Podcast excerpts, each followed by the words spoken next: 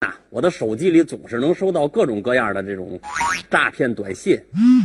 他们一会儿管我叫爸，一会儿管我叫妈，一会儿呢又说是我儿子干这个不正经事儿啊被抓了，让我给他汇这个罚款。一会儿呢又说是我闺女钱包丢了，让我给他信用卡打钱。这个待会儿啊又是我房东，让我把这个房租打到他爱人卡上。就也有这种耿直的，人家谁也不冒充，直接给我卡号让我打钱。这些骗子呀，就是利用巧合来蒙事儿，能蒙一个算一个。但他们呢，从来蒙不住我。我多聪明啊！我就因为怕被骗呢，到现在都没办过任何银行卡，也不会操作那叫什么 M 机。王文林在这方面比我更安全。王老爷子根本不会看短信，啊，不是不会看啊，是他一直啊以为看短信也收费，不舍得看。不过您可别以为他不看短信就不会受骗，一样被骗。这不前两天吗？让一个算命的给骗了。看你的骨骼惊奇，是万中无一的练武奇才。我这里有本秘籍，我看与你有缘，就十块钱卖给你了。等等，这本不适合，还有。那天呢，老爷子刚从小饭馆啊吃完饭出来，有一算命的拦住他了，小声跟他说：“老先生，大事不好！刚才您吃饭的时候啊，我看您呐掉了几颗牙，说话漏风，喝水漏水，风水就是财呀，所以呀，您一直在漏财。”王林赶紧给算命的这个要破法，算命的呢要了他一百块钱。给他一小纸条，说是天机不可在大街上泄露。王文林揣着小纸条，一路小跑回家，关上门，打开纸条一看，上面写着：“把牙补上就不漏了。”这不让算命的骗了吗？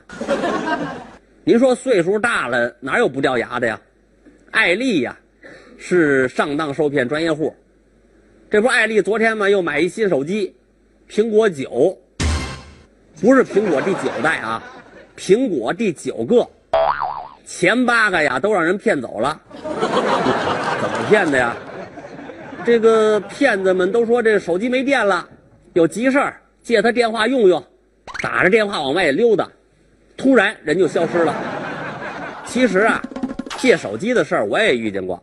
刚才来的路上，有一女同志，呃，给我借手机，也说是她手机没电了。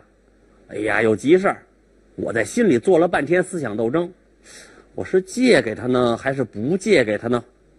还好，我事先知道，我今天出门没带手机，要不然呢，我还得再在心里继续做斗争。我不光遇到过借手机的，我还遇见过捡钱包啊分钱的，跟电视里头那个法制节目里演的一模一样，一个人骑自行车从我身边过。从兜里掉出来这么老大一钱包，没这么大啊，这么大一钱包，就那么巧，正好掉在我眼皮子底下。旁边一人赶紧捡起来，拉着我到偏僻地方分钱。那人刚打开钱包，掉钱包那位啊又折回来了。俩人一唱一和，很认真的骗我。最后啊，他们看骗了我半个小时，我在那儿发呆。我多聪明啊，我才不相信天上掉馅饼呢。别说他们一个钱包了。多少电话通知我说我中了名车、名表、高档手机、笔记本电脑，我都不要。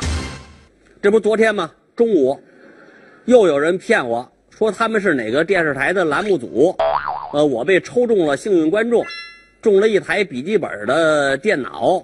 我粗略算了一下，就今年这一年呢，我中奖共计一百三十八次，奖金加起来有一千多万。还有二十辆汽车、三十块名表、八十台电脑、一百多部手机。女儿被绑架九回，儿子犯事被李警官抓住五十回，法院传票六十张，银行啊月月冻结我账号，房东天天催我交房租。这么一算，我这一生真是一传奇呀！不光啊我一个人是，接下来这二位，他们才真是传奇界的翘楚。让我们一起来看一下。哎，走过路过。